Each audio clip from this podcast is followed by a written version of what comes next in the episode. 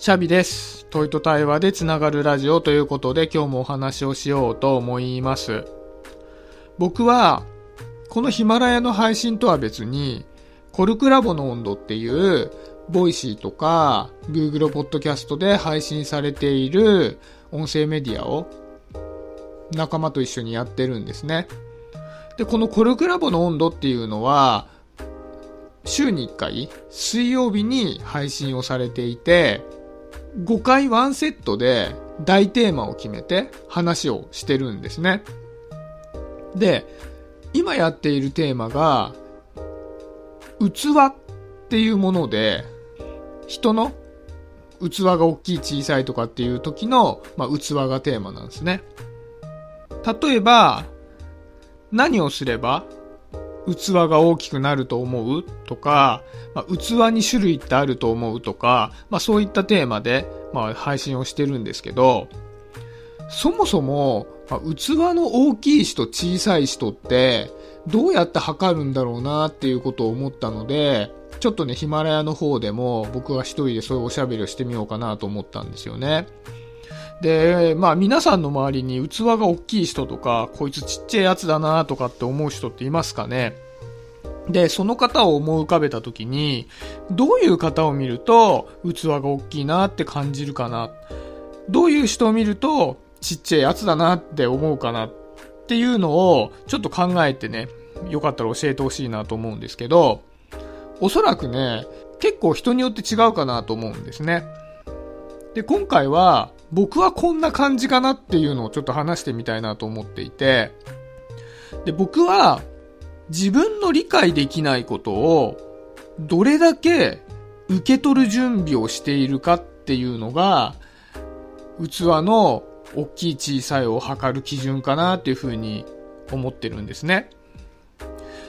例えば、会社に新入社員が入ってきましたって言った時に、その新入社員が入ってくるなりガンガン自分に対して意見を言ってきたとしたら、いや、それ違うと思いますよ。もうなんならタメ口で、いや、それ違うんじゃないの？みたいな感じで、すごい言ってきたらどうかって言った時に、もしかしたら多くの人は、入ってきたばかりの人は、まずはそこの職場になれるために、みんなに言われたことを、まあ、従順に聞くもんだろって思ってるかもしれない。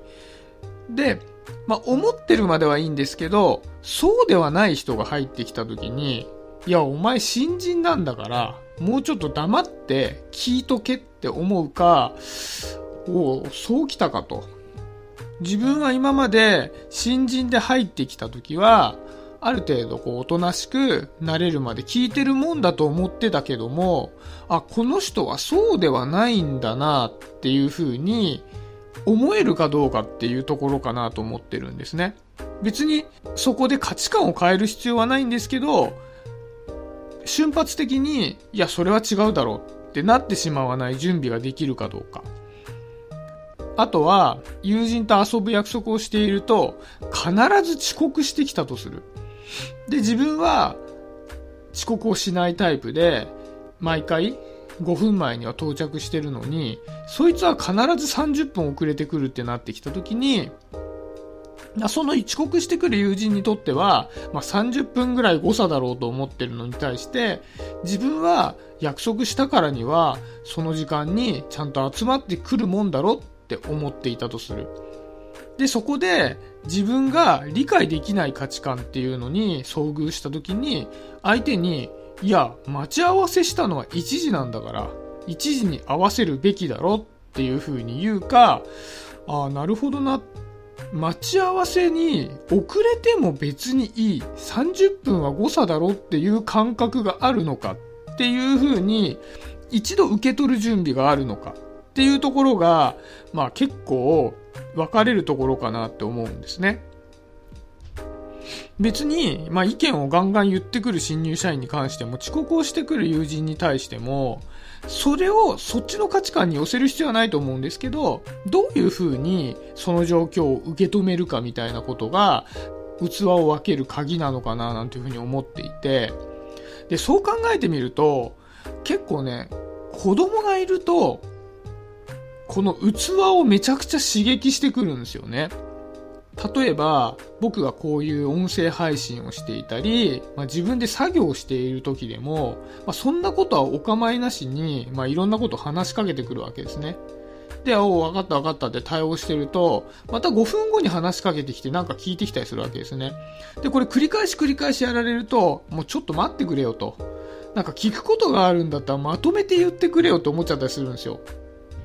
でも、コミュニケーションは効率的に取りたいっていう風にみんなが思ってるとは限らないじゃないですか。で、子供にとっては、そのコミュニケーションを効率的に取るっていう価値観ってもうそもそもないので、そんな常識には合わせてもらえないわけですね。で、そうなった時に、まあ、受け入れざるを得ないんですよね。守ってもらえるわけじゃないんで。5分に1回話しかけられても、まあじゃあ、ちょっと今パパこういうことやってるから待っててねっていうか、そのまま受け入れて5分に1回対応するかするしかなかったりして、で、こんな調子で、まあ子供っていうのは大人の価値観を知らないですから、どこまで自分がそれに対して許容できるかどうかみたいな、まあ我慢比べだったりもするわけですよね。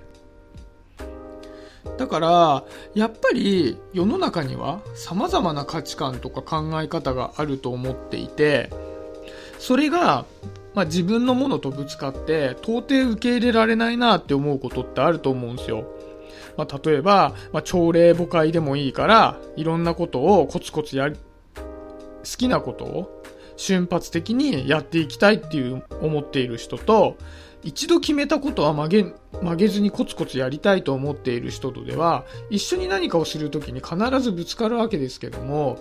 それをお互いの価値観に変える必要はないんだけども、そこをフラットに見れるかどうかっていうのが、めちゃくちゃ大事なような気がするんですよね。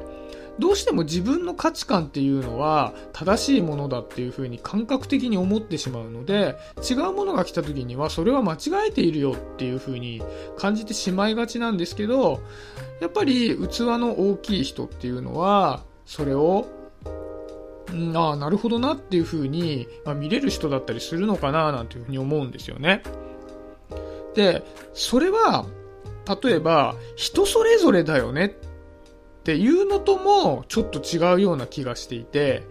人それぞれだよねって一見いい言葉のように見えるんですけど、それって、まあ、自分は自分、他人は他人みたいな感じで、相手に対する無関心だったりもするじゃないですか。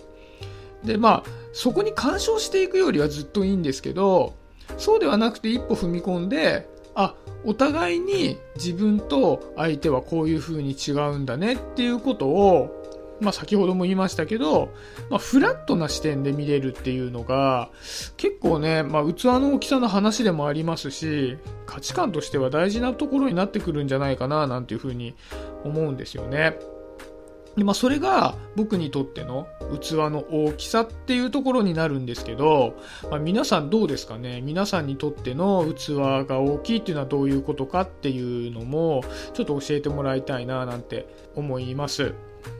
であとはね、結構人によって、ここにいる時は自分は器大きくいられるのに、こっちに行くと器ちっちゃくなっちゃうみたいなことってないですか？僕なんかね、夫婦で喋ってると結構器ちっちゃくなりがちなんですよ。もともとちっちゃいんですけど、さらにちっちゃくなっちゃって、なんか細かいことで、なんか揉め事が起こっちゃったりするので、近しい人だったりすると、器ってちっちゃくなっちゃうのかもしれないな、なんてこともね、なんか感じたりしますね。